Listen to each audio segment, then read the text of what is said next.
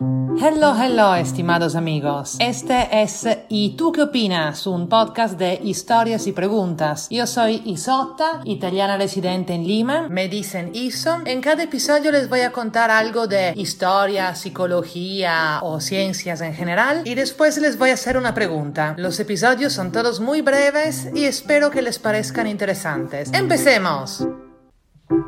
Imagínense volver a su salón en el colegio. Como no sé si han tenido alguna vez esa pesadilla en la que están otra vez en su cuerpo de niño y la prof, la miss, los va a llamar a la pizarra y ustedes no saben absolutamente nada.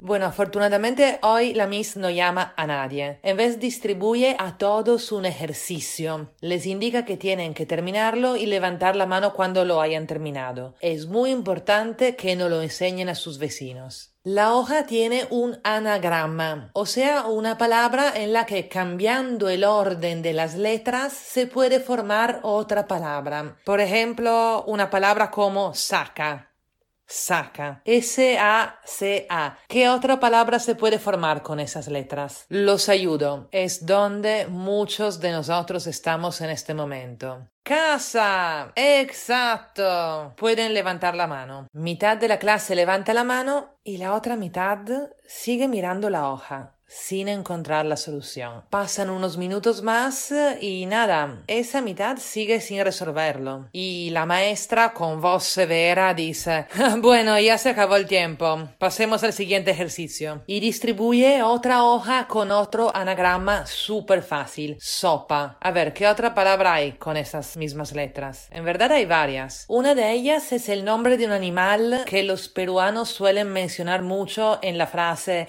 no seas a ver, no seas sopa, no seas sapo, no seas sapo. Para los que escuchan de otro lado, acá eso significa no seas curioso. Ok, mitad de la clase levanta la mano muy rápidamente y la otra mitad, la misma mitad que antes, no logra encontrar la solución. Imagínense qué sensación horrible. Tus compañeros con la mano levantada y medio riéndose de ti y tú mirando tu hoja y sintiéndote un estúpido por segunda vez.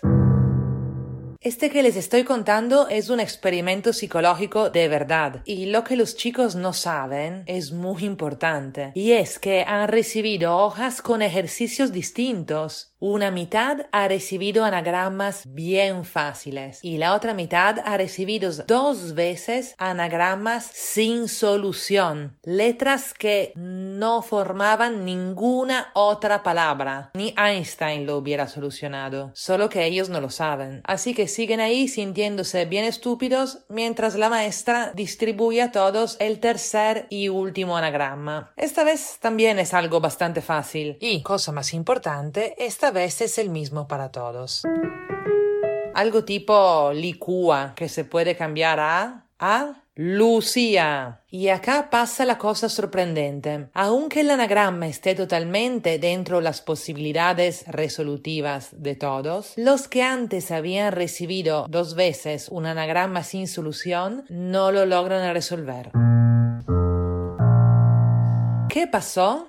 Lo que pasa es que fueron víctimas de un fenómeno conocido entre los psicólogos como impotencia aprendida o incapacidad aprendida, en inglés learned helplessness. Acá les leo la definición del fenómeno. La impotencia o incapacidad aprendida es el comportamiento exhibido por un sujeto después de soportar repetidos estímulos adversos fuera de su control. El sujeto aprende a comportarse pasivamente, con la sensación subjetiva de no tener la capacidad de hacer nada, y deja de responder a pesar que existan oportunidades reales de cambiar la situación aversiva. Todos somos víctimas en mayor o menor forma de eso. Un ejemplo muy pequeño que le habrá tocado a varias personas. A mí en el colegio nadie nunca me quería en su equipo en las clases de educación física y por eso yo estaba recontra convencida que el deporte y la coordinación no eran lo mío. Y esa sensación de impotencia me llevaba a hacer aún menos atención a mis movimientos, así que paraba tropezándome, chocándome con todo. Hasta una vez estaba caminando sin mirar a dónde iba y me caía dentro de una alcantarilla que estaba abierta.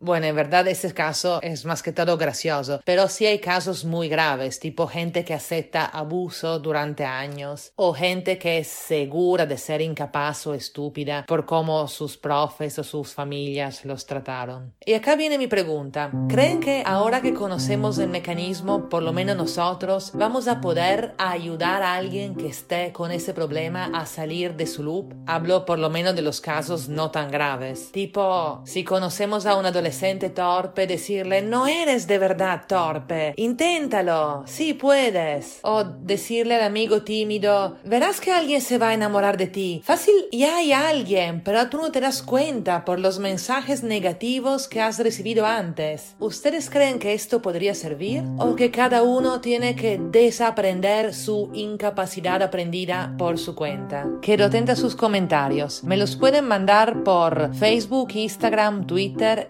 escribiendo en el buscador y tú qué opinas podcast. Y hay una super news.